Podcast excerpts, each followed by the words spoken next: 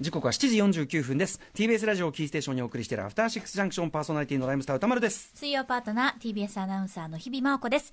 ここからは新概念提唱型投稿コーナー。水曜日の企画はこちら。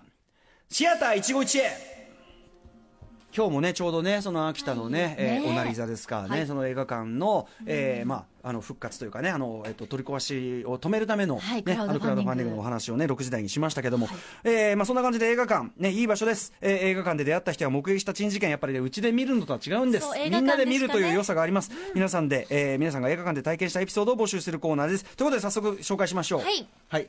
えーこっちからね、えーじゃあキックさんからいきます。ありがとうございます。10な15年くらい前の話です。当時の私は高校2年生。ちょうど映画というものに興味を覚えて映画の本などを買っては名作映画を調べて毎日貪るように見る、えー出来たてほやほやの映画少年でした。いいですすね。ねその日も何か新しい映画を見に行こうとピアを開いたところまだ情報誌ピアが15年ぐらい前までは映画を見に行く時まだ機能してたんですね、今もうネットでね調べるって感じですけど。うん。えーとある映画の広告が目に入りました。それはサウンド・オブ・ミュージック一度 DVD で見て気に入っていた映画であったのですがスクリーンでやるというならいい機会見に行こうと思い立ちました。もう当然ね、まあ、あの昔の、ね、映画ですからね、えーリバイバルですよね、しかしそこには何やら不穏な文字が「さよならパンテオン」と書いてあったのです、そうそれはかつて渋谷に存在した巨大映画館パンテオンの最終上映なのでした。今光栄になっているところがね、はい。えーパパンテオンがあってね。あーそうだったんそうなんですね。うん、それを見てますます見たくなった私は抽選で当たったチケットに応募見事当選を果たしました、当時周囲に誰も映画友達のいなかった私はせっかく当たったチアペポチケットを持ち一人でパンテオンに向かいました、入ってみてびっくり。そこには今まで見たことのないほど巨大なスクリーンがあったのです人生で初めて2階席で映画を見ることにした私はさらに度肝を抜かれることになりました。始まった映画はなんと70ミリフィルム上映だったのです、いいね。アップのシーンになると2階席でもまだ人の顔の鼻あたりというとんでもないサイズに私は感動。映画そのものの素晴らしさもあって最後には涙を流していました。さて映画も終わり映画館を出ようとしますとなんとそこで私はもう一度驚くことになったのです。映画館の外には渋谷パンテオンの外には、さよなら上映に入れなかった映画ファンたちで溢れ返っていたのです涙を流す人もいれば拍手をしている人もいる。その景色を見た時私は映画ファンであったことこんなにも素敵な映画館がなくなる前に来ることができてよかったなと心から思ったのでした。いや映画館って本当にいいものですね。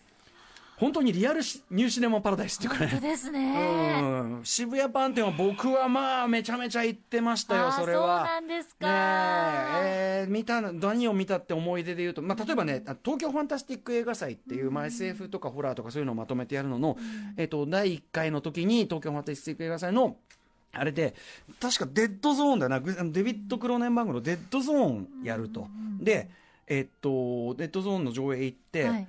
そしたらトイレ行ったらククローネンバーグっぽい人がいてみたいな。わっみたいな。トトイレのこっち側の、ちょっと要するにスタンバイしてる？その壇上に上がる。違うかな？なんかちょっとごめんあのもうその辺り記憶がでもデビあのデッドゾーン見てすごく良かったなとかすごく、えーとかですね。まあわかんない。なんだろう。マトリックスとかなんでもいいですけどね。マーズアタックとかもあそこで見たかな。あとすげえ忘れそら思い出した。え？えっとね渋谷バンドはとにかく画面がでかいんですよ、で、えっと、当時僕もヒップホップグループやっててでまあ土曜日でそのクラブイベントがずっと FG ナイトっていうのやってて渋谷ででその前に映画見ようと思ってブレアウィッチプロジェクトっていうね、まあ、ホラー映画、えーまあ、当時はめちゃめちゃ低予算で撮って大ヒットした。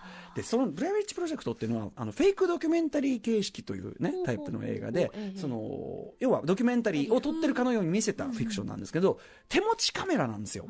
ですっごい全編グラグラグラグラ読め入れるのね。でその渋谷パンテオンの大画面でブレアウィッチプロジェクト見てるうちに俺酔っちゃってあんまりそういうことないんですけど初めて映画館で映画見てて酔っちゃっえてーあまりに大きなスクリーンだから。そうもう本当にちょっとも何度も戻しちゃうぐらい行っちゃってその日の FG ナイトそのクラブイベント休みました。ああただ理由は理由は言えなかったです。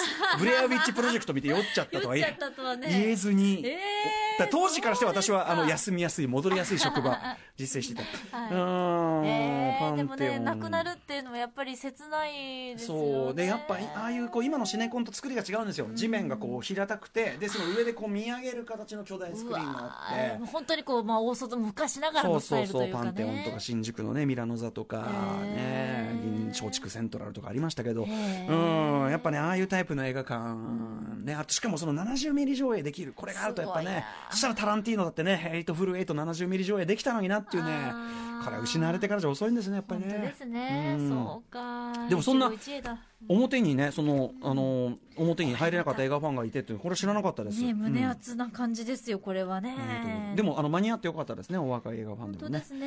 えーということでございました、えーそんな感じで、ええ。今日はこんなもん。もう一個実はパンテオン絡めなんだからこれはまたいずれまたやりましょう、紹介しましょう。はいこんな感じで皆さんからぼメールまだまだ募集してますねはい。投稿コーナー宛先は、歌丸アットマーク tbs.co.jp までです。メールが採用された方には番組ステッカーも差し上げています。えーということで出版社から書籍これねあのはい他の話も上がってますので、ありがてええーぜひ皆さんね素晴らしき投稿の数々映画館での出会いの思い出の数々ぜひ記録の意味でもですね送ってみてくださいお願いします。以上、新概念提唱型投稿コーナー、本日水曜日は、シアター151へお送りしました。Station. After 66 junction.